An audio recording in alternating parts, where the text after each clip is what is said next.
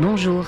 Le 4 avril 1968, il y a 50 ans, Martin Luther King est assassiné sur le balcon du Lorraine Motel, à Memphis, Tennessee. Ce jour-là, l'Amérique va perdre un de ses plus grands héros et connaître des émeutes raciales dans tout le pays.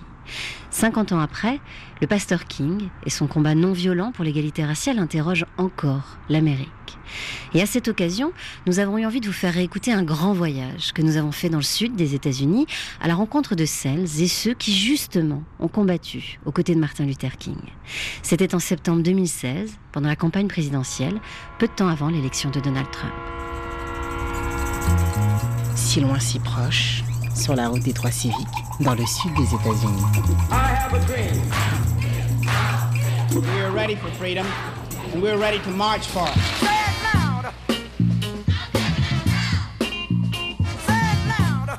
Céline de Velay-Mazurel, Laura Larry. Black American Dream, épisode 3. Pour la suite de notre voyage, on va donc désormais partir à Selma, une petite ville de 20 000 habitants située dans le comté de Dallas, en Alabama. Selma, un nom qui restera à jamais associé aux marches historiques parties de là en 1965 pour le droit de vote. Aujourd'hui, depuis la fenêtre de la voiture qui nous emmène à Selma, la seule vision des champs de coton nous emporte au temps de l'esclavage. Celui des corps noirs pliés sous la chaleur du sud, parmi les fleurs blanches des grandes plantations. Puis en chemin, la mémoire vagabonde. Et vient l'image des marcheurs de Selma, debout en route pour la liberté. Et c'est justement devant cette image la plus fameuse, en noir et blanc, du cortège sous un ciel d'orage, le drapeau américain, au centre, que j'ai rencontré une élégante femme noire accompagnée de sa petite fille. C'était dans le musée de Lowndes, après un premier arrêt donc, entre Selma et Montgomery sur le sentier historique des droits civiques, au bord de la route US 80, non loin des champs de coton. Je suis venue là pour emmener ma petite fille. Oh, Je veux qu'elle comprenne l'importance du vote. Et c'est valable pour tout le monde, hein, pas que pour les Noirs. Et chacun de mes 21 petits-enfants est venu ici pour voir, voir ce que les Foot Soldiers ont fait afin qu'ils aient le droit de vote. Franchement, je suis heureuse d'être là et de voir ce par quoi nous sommes passés. C'est complètement fou quand même. C'est 86 km qu'ils ont parcouru pour la liberté. Je mesure vraiment la chance que j'ai, celle d'être libre et que tous ces gens aient marché pour notre liberté.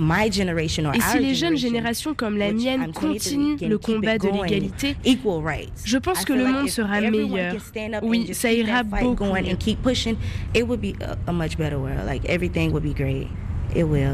Et vous dites ça sous le drapeau américain.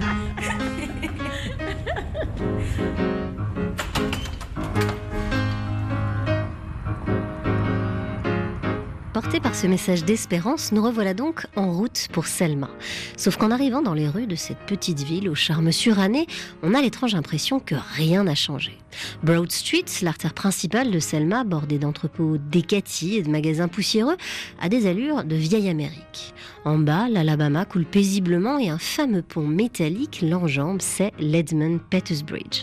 Ici, c'est joué un vrai morceau d'histoire, le genre qui bouleverse l'Amérique. Pourtant, dans la lutte des droits civiques, il y avait déjà eu Birmingham et ses enfants innocents, victimes d'attentats ou d'arrestations en 1963. On vous en avait parlé la semaine dernière. Ces événements avaient d'ailleurs ouvert la voie à la loi sur les droits civiques de 1964, interdisant toute discrimination raciale et portant un coup à la ségrégation. Or, ce coup-là n'avait pas été tout à fait fatal dans le Sud. Le peuple noir était en effet encore très très loin des urnes. À Selma, par exemple, sur 15 000 noirs dans la ville, 300 seulement étaient inscrits sur les listes électorales. Pour en parler, j'ai donc retrouvé Joanne Bland, fondatrice du musée sur le droit de vote de Selma et militante de la première heure, devant le Pettus Bridge où le 7 mars 1965 a démarré la première marche surnommée le dimanche sanglant.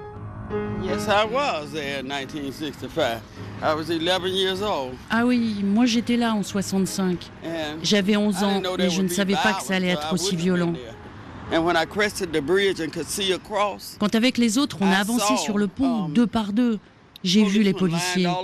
Ils occupaient les quatre voies de la route et là j'ai su qu'on n'y arriverait pas. J'étais trop loin pour voir comment ça se passait, mais c'était pas nécessaire. J'étais une combattante, je savais. Je savais que John Lewis et Hosea Williams, qui menaient la marche, arriveraient face à la police, demanderaient la permission de passer, on leur refuserait, et là, ils se mettraient à prier.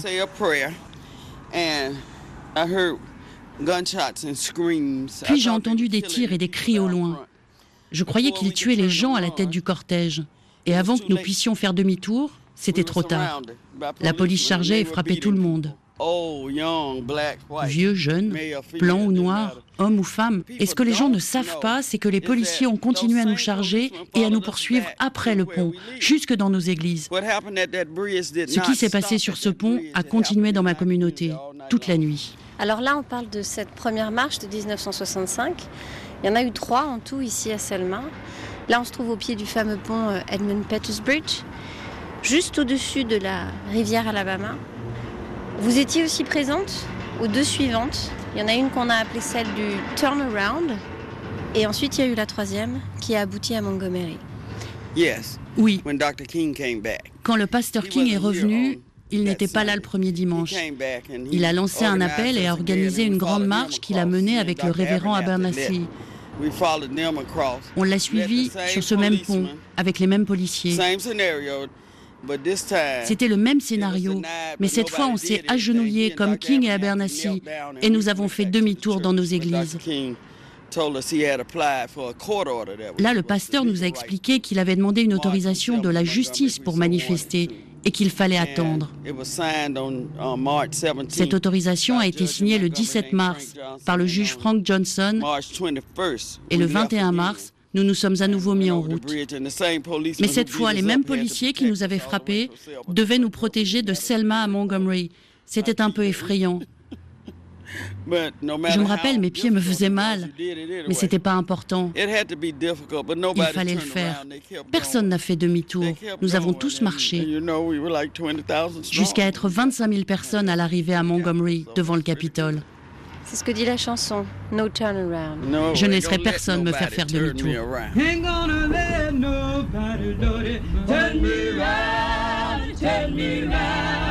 Turn me round, ain't gonna let nobody, Lordy, turn me round. Keep on a walking, Lordy, keep on a talking, Lordy, marching up to freedom. I kind of sort of grew up in the movement.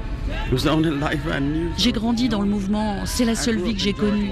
Donc pour moi, c'était normal. J'ai grandi dans un logement social et ma grand-mère est venue vivre avec nous quand j'avais 3 ans. Ma mère venait de mourir à l'hôpital ici, un hôpital pour les Blancs, parce que, comme le dit ma sœur, il n'y avait pas de sang noir. J'ai 63 ans et je ne sais toujours pas ce que ça veut dire, du sang noir. Mais elle avait besoin d'une transfusion et le sang est arrivé trop tard. Ma maman est donc décédée, laissant derrière elle quatre petits-enfants.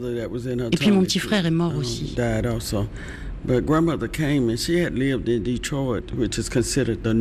Mais ma grand-mère, qui est venue chez nous, avait vécu à Détroit, ce qui est considéré comme le Nord. Donc elle a commencé à parler autour d'elle, à dire à d'autres femmes qu'il était possible de vivre mieux, comme dans le Nord. Et c'est là qu'elle a rencontré Amelia Boynton, qui menait avec son mari la Ligue des électeurs du comté de Dallas. Donc elle a commencé à nous emmener à des réunions. Moi, j'étais toute petite et je devais rester en silence là pendant que les gens parlaient stratégie, droit de vote et liberté. Et à l'époque, vous aviez quel âge?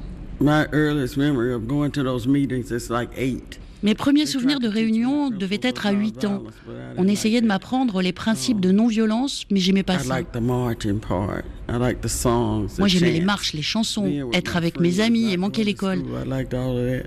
Mais peu importe votre âge, vous finissiez en prison. Parce que vous, vous avez été en prison à l'âge de 10 ans Yeah. Yeah. Uh, and I wasn't the oui, oui, et j'étais pas la plus jeune. En fait, la première fois que j'étais en prison, c'était à 8 ans avec ma grand-mère. Et mon plus long séjour en prison, c'était 8 jours. Um, Mais pour moi, c'était une enfance normale. J'étais heureuse, je jouais avec mes amis.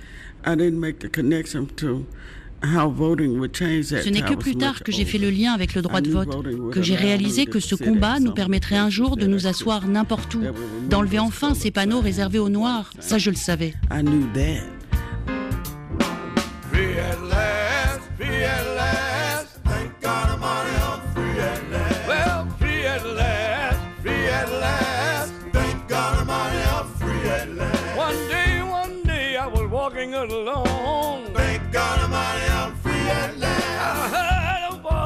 on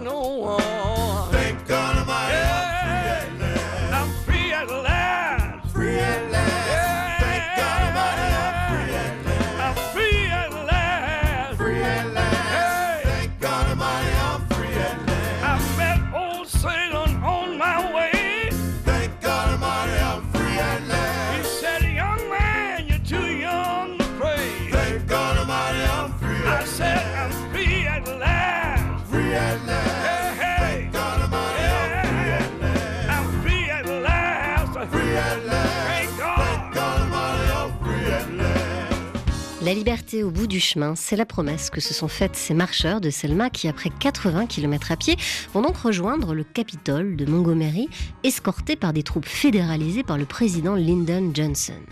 Car cette marche, à l'issue triomphale, puisqu'elle va déclencher euh, la loi sur le droit de vote de 1965, cette marche aura aussi été pavée de sang. Celui versé déjà par euh, les blessés de cette première tentative du dimanche sanglant, le Bloody Sunday, celui aussi de John Reeb, un pasteur blanc participant à la seconde marche, lâchement assassiné le soir même à Selma. Et le sang enfin de Violetta Liuzzo, une militante blanche tuée quant à elle par des hommes du clan à son retour de Montgomery le 25 mars. Aujourd'hui à Selma, le souvenir de ces martyrs des droits civiques est honoré par des plaques. Il se mêle aussi à l'histoire de la guerre de sécession, Selma ayant été un bastion du Sud, lieu de bataille et de garnison des Confédérés.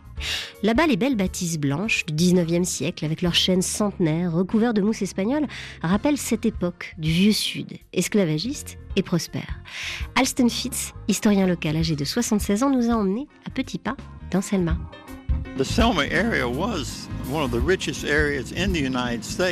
La région de Selma, au 19e siècle, était l'une des plus riches des États-Unis, et de loin. C'était le comté qui produisait le plus de coton dans tout l'Alabama. Et l'Alabama était l'état du coton roi. Moi, j'emmène des touristes ici depuis longtemps, mais la première fois que j'ai guidé un groupe de visiteurs noirs, ils m'ont bien spécifié qu'ils ne voulaient surtout pas voir de belles demeures. Ah bon leur ai-je répondu. Ils m'ont alors expliqué que la vision de ces sublimes demeures blanches à colonnades leur rappelait trop l'esclavage et que ça leur glaçait le sang. Puis la semaine suivante, j'ai eu un deuxième groupe venu d'une église noire de Mobile. Et là, je me suis dit, bon, j'ai bien retenu la leçon de la semaine passée, j'évite les belles propriétés de Selma. Sauf que là, on me répond, mais pourquoi Alston? Nous étions à peine débarqués des bateaux en tant qu'esclaves que nous construisions les plus belles maisons du monde occidental. Puis en passant devant la mairie, le groupe a vu le canon de la guerre civile. Et juste derrière nous, là. Oui, le gros canon Brooke. Il fait référence à la bataille de Selma pendant la guerre de sécession. Eh bien, en le voyant, tous m'ont répondu N'est-ce pas nous qui avons fabriqué ce canon? Parce qu'il faut rappeler aussi que Selma a été un site très important de construction, de fabrication de l'armement pendant la guerre de sécession. Oui, et les artisans de cet arsenal de la Confédération étaient noirs. Mais les Blancs du Sud qui ont perdu leur fortune ou leur maison après la guerre civile se sont vus comme des victimes, bien plus que leurs esclaves.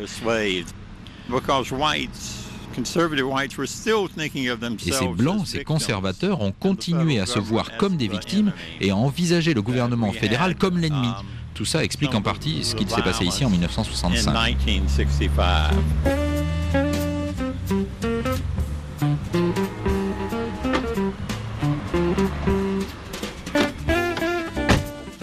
Où est-ce que vous nous emmenez là, Alston? Là, nous allons à la Brown Chapel. C'est la plus vieille église méthodiste afro-américaine de tout l'État.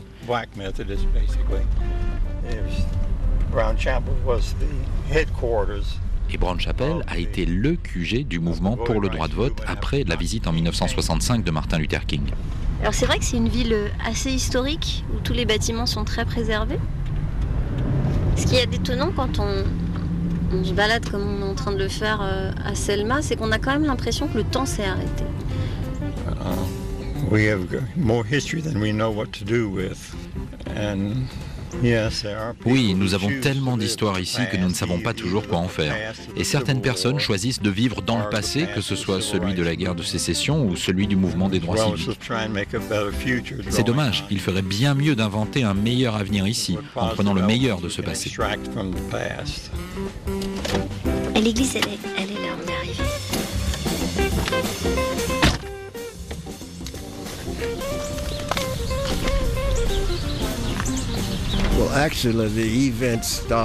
À vrai dire, tout a commencé lorsque la Ligue des électeurs du comté de Dallas a invité à Selma la SCLC, l'association du docteur Martin Luther King.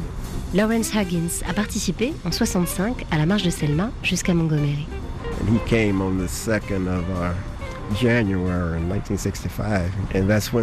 Il est venu ici le 2 janvier 1965 pour la première réunion de messe à Brown Chapel. À l'époque, il était interdit pour plus de trois Noirs de se rassembler ailleurs que dans une église. Donc on a maquillé cette réunion sur le vote en messe de célébration de l'abolition de l'esclavage. Après cette réunion secrète du 2 janvier, le 4 janvier, le comité des étudiants non violents, le SNCC, a fait le tour des écoles noires, notamment celles où j'enseignais, afin de recruter des étudiants pour aller manifester. Depuis les églises de la ville, ils ont alors formé des groupes et se sont rendus au tribunal du comté de Dallas pour inscrire tout le monde sur les listes électorales. À l'époque, au moment de l'inscription, les Noirs étaient censés répondre à un test avec des questions bizarres dont personne ne connaissait la réponse. Par exemple, combien y a-t-il de bonbons dans ce bocal? C'est-à-dire quand vous mettez en face de vous euh, un pot avec euh, effectivement des bonbons à l'intérieur, et il fallait que vous les comptiez, mais juste en regardant le pot. Oui, combien dans le bocal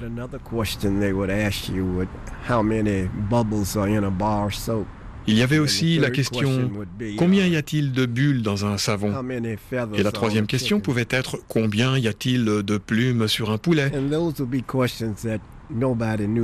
Évidemment, personne ne connaissait la réponse et de toute façon, nos réponses étaient toujours considérées comme fausses.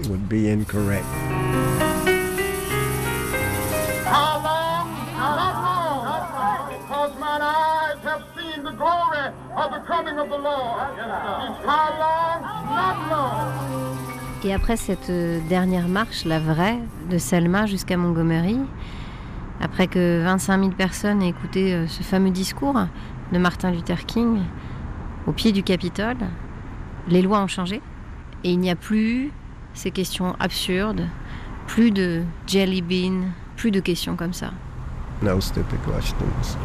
Non, plus de questions stupides.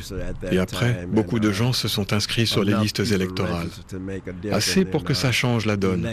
D'autres se sont présentés aux élections. Et donc maintenant, j'imagine, Laurence, vous, vous votez?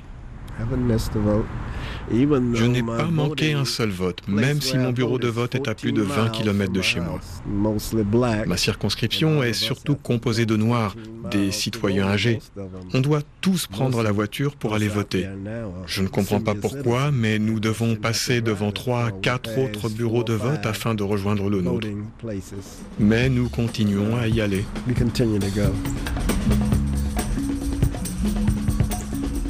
It's all about the enforcement of the laws because they were not going to enforce it for people who look like me. Tout ça, c'est une histoire d'application de la loi. Nous avions le droit de vote, mais pourquoi appliquer la loi pour des gens de ma couleur? Et si quelqu'un n'applique pas la loi, qui va le punir? C'est comme pour ces hommes noirs qui meurent sous les balles de la police. Beaucoup pensent que c'est nouveau, mais c'est pas nouveau. Ce qui est nouveau, c'est qu'aujourd'hui, on peut filmer la scène avec un téléphone portable. Chaque génération pense que c'est un nouveau combat, mais ce n'est pas un nouveau combat. Tout ça existe depuis que les Noirs sont arrivés ici. Et à chaque fois, face à la police, c'est notre faute. Parce que la vie d'un Noir ne vaut rien. Regardez la tuerie dans l'église de Charleston en Caroline du Sud. Le meurtrier blanc a été capturé vivant. On lui a même offert un Burger King avant de le mettre en prison. Je ne comprends pas. Lui, il est toujours vivant. Comment c'est possible? Quand vous voyez tous ces innocents noirs mourir sans sommation. Mais il n'y a pas de coïncidence. Il suffit de regarder dans nos manuels scolaires comment est racontée l'histoire américaine. Personne n'a rien inventé ou bâti aux États-Unis à part les Blancs. Et nous, nous avons autorisé cette dévaluation. On nous laisse quelques miettes. Le mois de l'histoire noire, c'est tout. Ce n'est qu'en 1995 que nous avons obtenu que l'histoire de Selma soit intégrée au manuel scolaire dans le comté de Dallas, là où se trouve Selma. Mais il a fallu se battre pour ça. Pourquoi doit-on toujours se battre? Mais nous n'avons pas le choix. Nous luttons encore.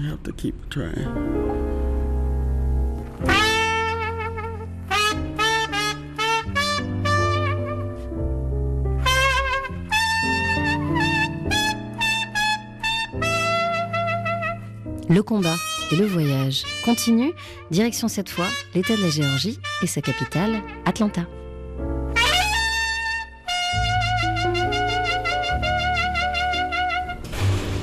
Si loin, si proche, le magazine des voyages.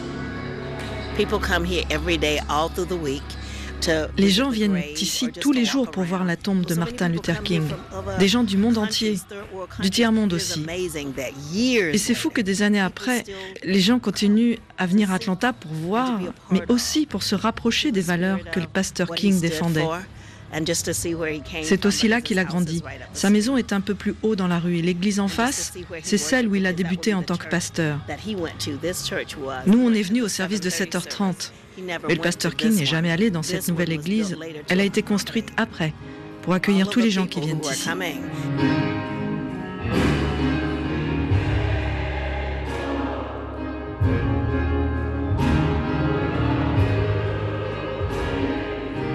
C'est un dimanche comme les autres à Atlanta. Un dimanche à l'église baptiste Ebenezer, du nom de la paroisse historique où la famille King a officié. Un dimanche où les services s'enchaînent, impeccables, dans la ferveur d'un immense chœur gospel de près de 50 chanteurs. Tammy, une des fidèles de l'église que l'on vient d'entendre, sort de la messe pendant que d'autres se pressent à la suivante en costume, robe de dentelle et chapeau extravagants. Pour les visiteurs étrangers comme nous, et ils sont nombreux, le spectacle est autant dans la salle que sur scène. Les sermons enivrent et l'audience, principalement noire, partagent un vrai moment de recueillement.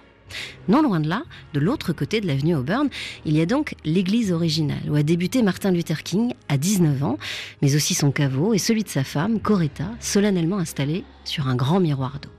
Un musée, sa maison d'enfance et un centre historique achèvent de composer ce site Martin Luther King, l'un des plus visités de tous les États-Unis. À Atlanta, cité de Coca-Cola et de CNN, on entretient largement la mémoire de son plus célèbre enfant. Visite des lieux avec Rebecca Karcher, guide dans ce parc national situé en plein centre-ville.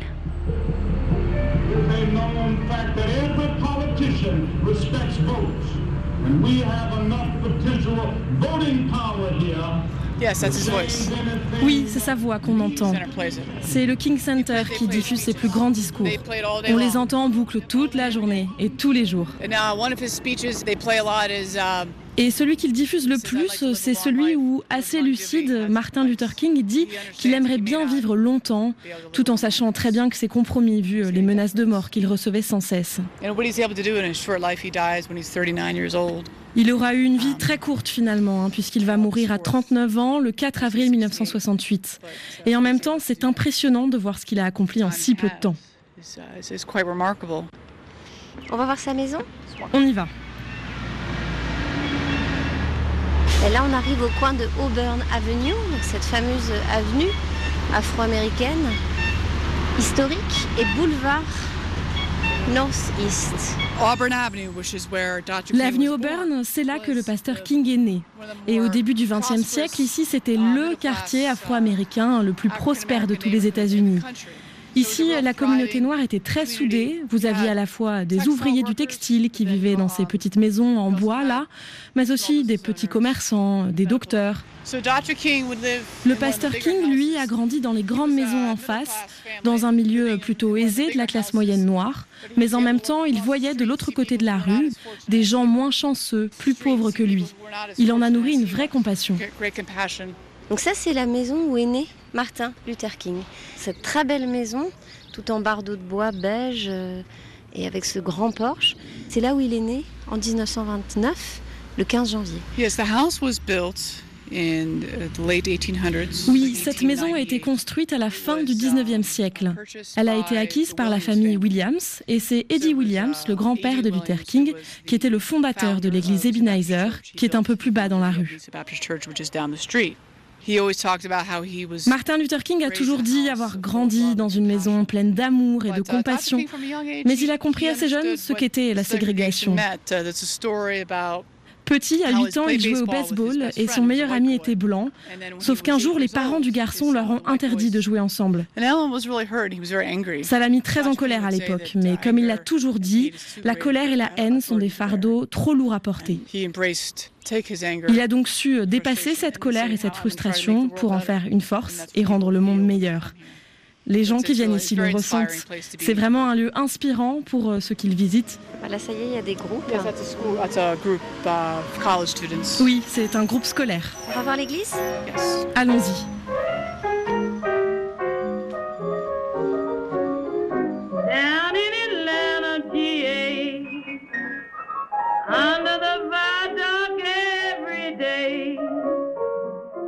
In 1957, en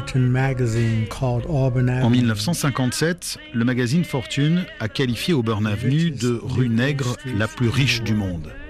Dan Moore est le fondateur du musée afro-américain Apex, situé sur Auburn Avenue. Um,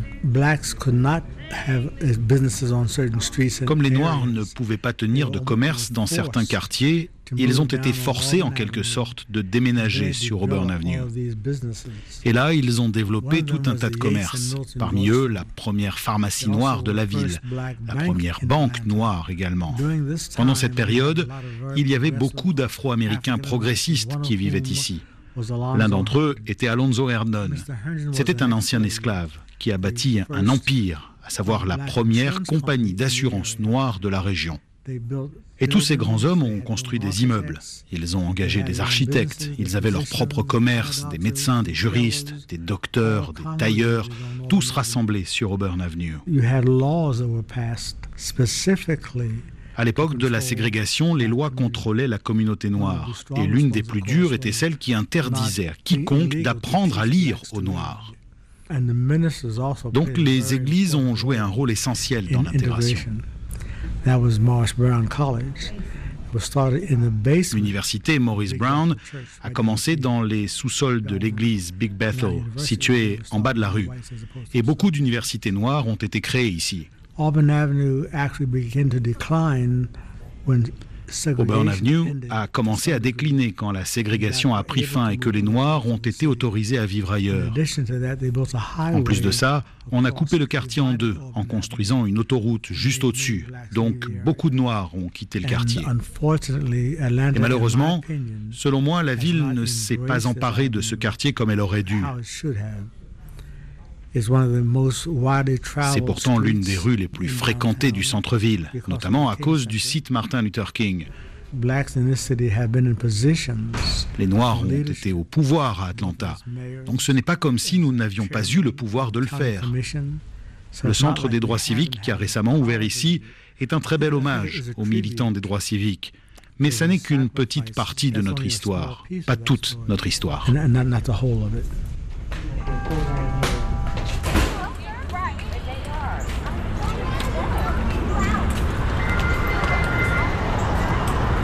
Donc là, Rebecca, on arrive à cette euh, fameuse église baptiste, Ebenezer. C'est un bâtiment tout en briques rouges, avec quelques vitraux qu'on peut deviner vers l'extérieur. Et il y a cette fameuse enseigne lumineuse qui indique justement l'église. Là, on va traverser.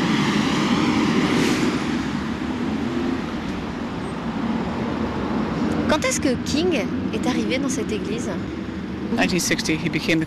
1960, il est devenu copasteur. Uh, Mais c'est vraiment sa maison spirituelle. À chaque fois qu'il revenait à Atlanta, il venait ici. On entre à l'intérieur. Donc là, on arrivait par l'entrée, on monte les escaliers. Il y avait une, une, grande peinture, un portrait de Martin Luther King qui nous accueillait à l'entrée. Et on entend encore cette voix cette fameuse voix du Dr King. Quand on se demande comment il est devenu une telle icône des droits civiques, il suffit de l'écouter pour avoir la réponse.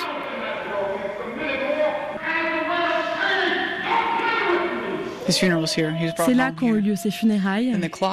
Et vous voyez l'horloge Justement au-dessus, sur le balcon. Oui, elle est arrêtée à l'heure de 10h30. C'est l'heure à laquelle le service a pris fin ce jour-là.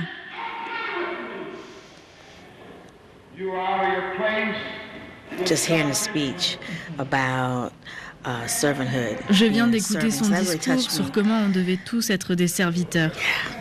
Et cela m'a beaucoup ému. Um, Parce qu'on est tous censés le faire.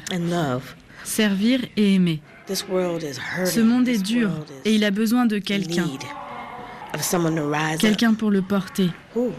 Mais qui avons-nous aujourd'hui pour faire ce qu'il a fait? Eh bien, vous savez quoi? C'est à chacun d'entre nous de se relever. Nous n'avons pas le choix. Cela doit être fait.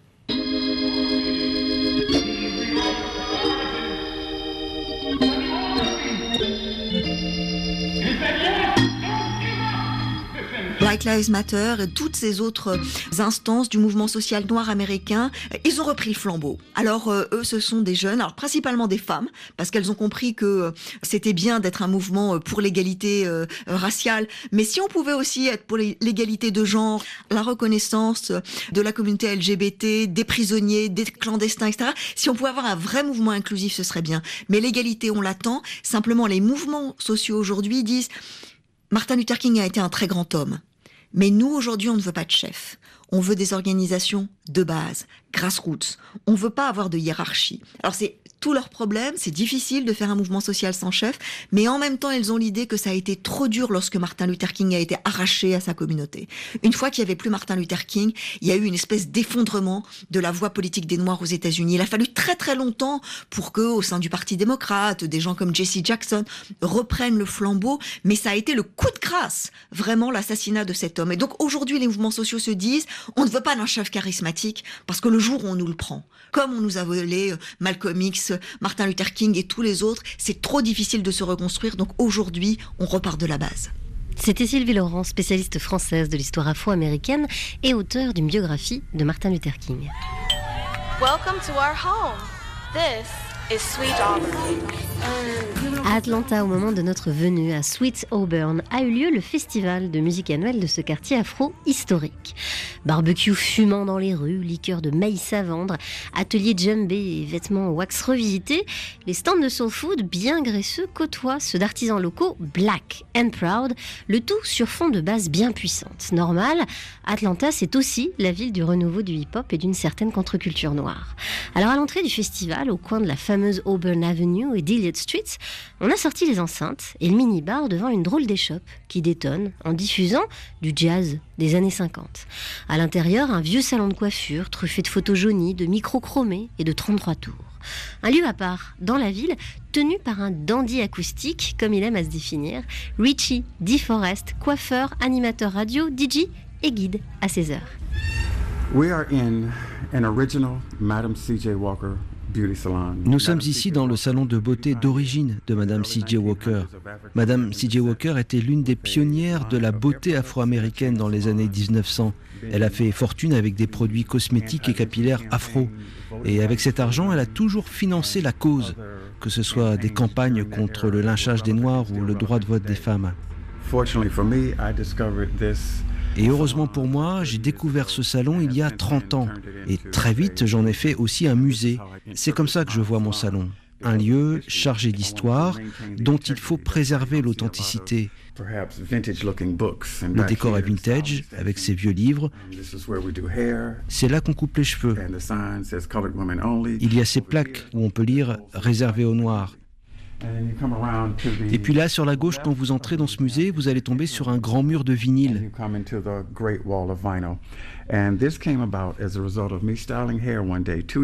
Tout ça a commencé il y a deux ans. Une femme passe la porte de ma boutique et me dit Hé, monsieur Ritchie, vous saviez que la première radio détenue par des Noirs dans toute l'Amérique du Nord diffusait depuis ses locaux, ici, juste au-dessus de votre musée? Évidemment, quand j'ai appris cette histoire, j'étais soufflé parce que personne ne connaissait Weird Radio. J'ai donc commencé tout seul à perpétuer son héritage. Surtout que le pasteur King utilisait cette radio pour coordonner les actions et diffuser des messages du mouvement des droits civiques. Les bureaux du Dr King étaient juste de l'autre côté de ce grand mur de vinyle là.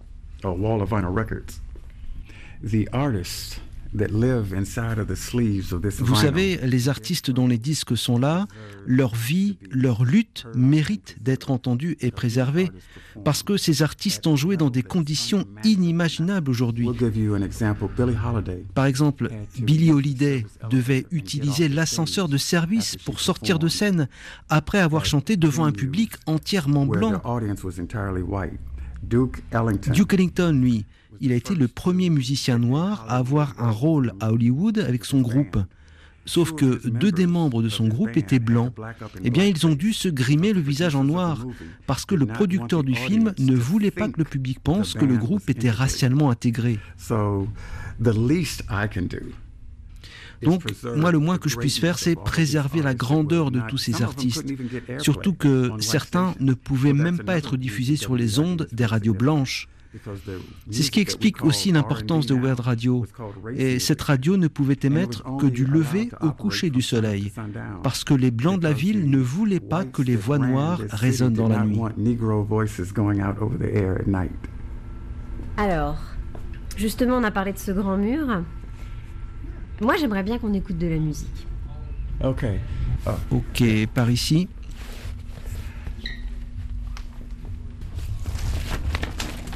Est passé Strange Fruit Let's see here. Strange Fruit, number five.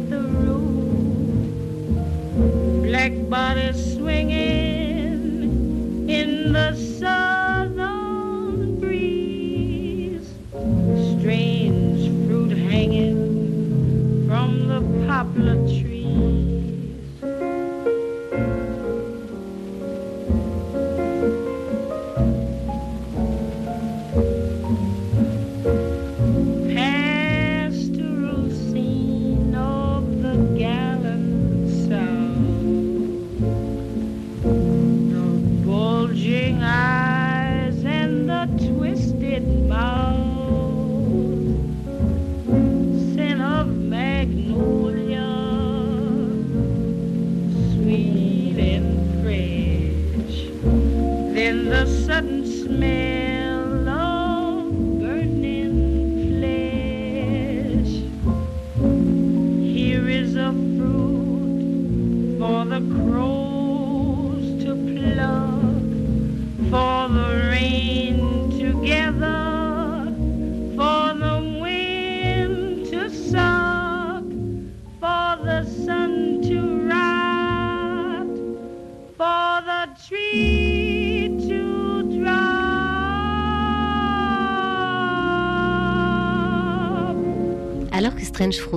Emblématique du Vieux Sud sur le lynchage des hommes noirs, résonne dans la boutique, mais aussi dans les rues alentours. On s'étonne de voir la vie continuer de l'autre côté de la vitre. Le surnom d'Atlanta, c'est la ville trop pressée pour haïr. Et son grand musée des droits civiques, ouvert en 2014 après 80 millions de dollars de travaux, témoigne de son engagement pour raconter la lutte. En 1974, Atlanta a été la première ville du pays à avoir un maire noir, puis une femme noire maire plus récemment. Les militants des droits civiques et leurs héritiers ont donc forgé une vraie classe politique afro dans la ville. Des gens que connaît bien Tom Hook, fervent militant reconverti en guide touristique sur la route des droits civiques, et Tom m'a donné rendez-vous devant le Prince Masonic Temple, un bâtiment en briques emblématique du mouvement qui est situé juste derrière le salon de Ritchie. Mais avant la balade, une petite présentation s'impose.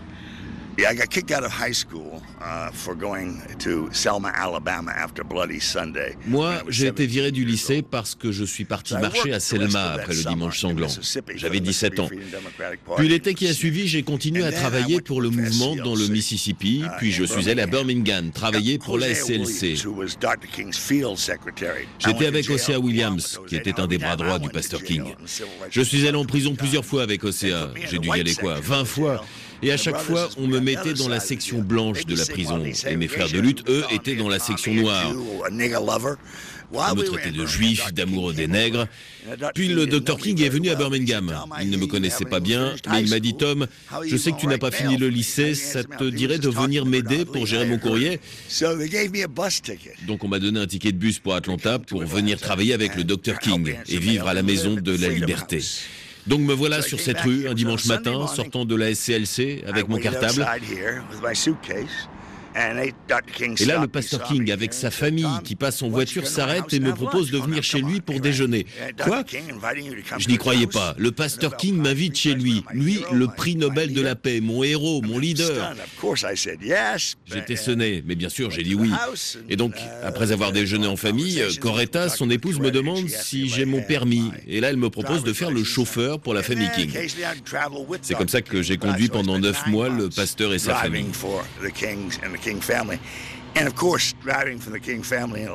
Et bien sûr, les conduire à travers Atlanta signifiait rencontrer tous ceux qu'il connaissait.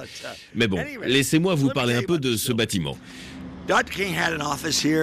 Le pasteur King y avait ses bureaux, ces deux fenêtres-là. Ce bâtiment a donc abrité son organisation, la SLC, à partir de 1961 jusqu'après la mort du pasteur en 68. Et toutes les décisions majeures du mouvement ont été prises depuis cette salle de conférence. Là, vous montrez au rez-de-chaussée? Et c'est probablement depuis cette salle de conférence qu'a été passé le plus grand nombre d'appels à la Maison Blanche que nulle part ailleurs dans tout le pays. Qui c'est? Ah, c'est un autre guide à vélo. Oh, ah, salut, ça va mec? Je ne sais pas si ailleurs dans la ville il y a autant d'histoires que dans cette rue. Ouais, ça va. Elle vient de France. Bonjour, ça va très bien.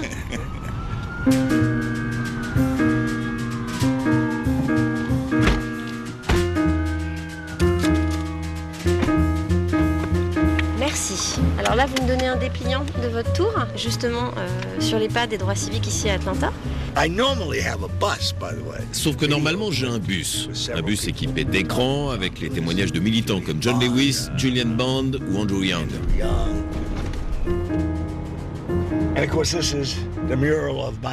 Et la voici la peinture murale de mon leader. J'ai travaillé pour John Lewis pendant deux ans. Ouais, c'est une immense peinture murale qui fait quasiment 5 euh, étages et au-dessus il y a écrit Hero John Lewis. Uh, il est au Congrès depuis les années 80. Il a été le président du comité de coordination des étudiants non violents. Et c'est lui, avec Osea Williams, qui menait la première marche de Selma.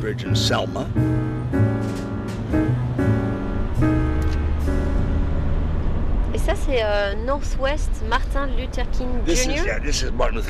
Oui, cette rue a bougé quand ils ont dû construire cet énorme stade, le Dôme.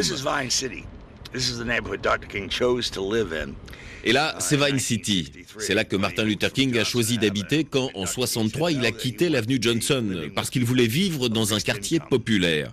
Et même encore aujourd'hui, il y a beaucoup de pauvres dans ce quartier. Donc c'était son choix de vivre à Vine City alors qu'il était euh, prix Nobel de la paix et qu'il était très connu. Yes. Oui. Ça témoigne aussi euh, de la fin de la vie de Martin Luther King qui effectivement de plus en plus est allé du mouvement des droits civiques et des Afro-Américains à la question de la pauvreté. Tout à fait. C'est cette transition qu'a fait le Dr King et le mouvement. De la déségrégation et le droit de vote, qui à l'époque était presque acquis, vers la prochaine étape, la justice sociale. Et ça commençait à peine. Et aujourd'hui encore, cette question est loin d'être réglée. Et Martin Luther King était bien plus radical que I Have a Dream. Ce discours lui-même est très mal connu. Dedans, il fait aussi référence à un chèque sans provision qu'aurait délivré l'Amérique aux citoyens américains. Et ça, on ne le sait pas assez. C'était en 63, avant même le déclenchement de la campagne des pauvres par Luther King. Donc, cette partie du discours, tout comme ses écrits, était vraiment révolutionnaire.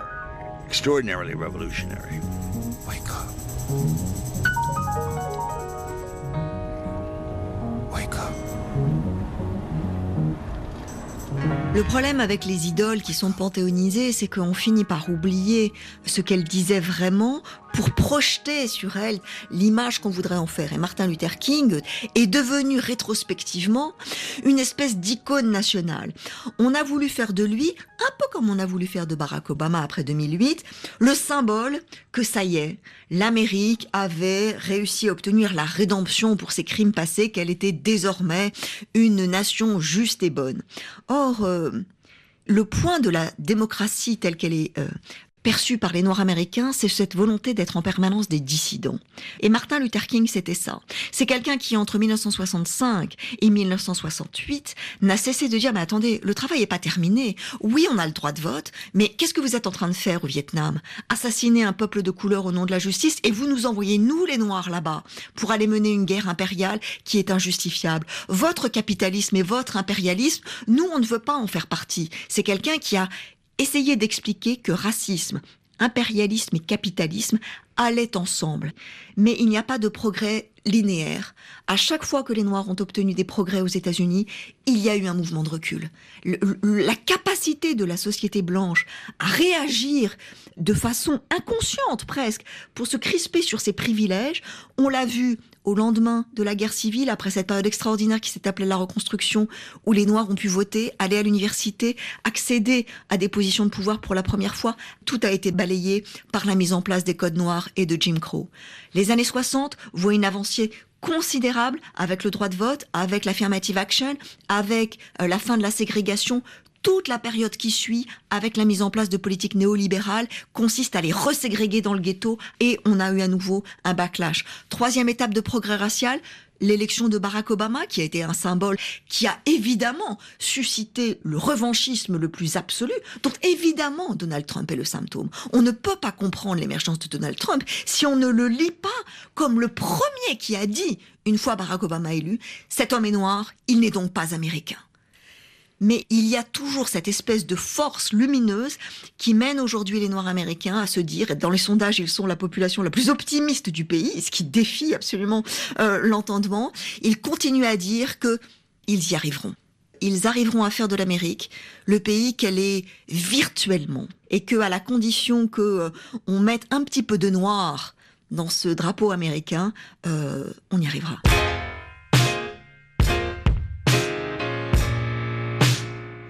Depuis l'élection de Donald Trump, le 8 novembre 2016, le rêve américain a pris un autre visage, un ancien visage peut-être, pétri de nostalgie, de sa grandeur passée. La nouvelle politique migratoire du pays vient également couper court à tout rêve d'Amérique pour les immigrés, et dans le pays, la question raciale demeure clivante et centrale. Mais les sentinelles veillent. Et à l'issue de notre grand voyage dans le Sud, c'est ce que l'on retient surtout. Cette vigilance, cette force du peuple noir, mais aussi blanc, une force indispensable, surtout quand la démocratie devient fébrile. Merci à Verna Gates, Victoria Lightfoot, Colin Chazot, Raphaël Constant et tous les acteurs de ce voyage. Un merci spécial à Laura Larry. Black American Dream, c'est un podcast en trois épisodes que vous pouvez écouter, réécouter sur le site de RFI.fr, rubrique Si loin si proche, et sur l'application Pure Radio. Cette émission a été réalisée avec le concours de Travel South et des offices du tourisme d'Atlanta et de l'Alabama, ainsi que de Delta Airlines et Equinoxium.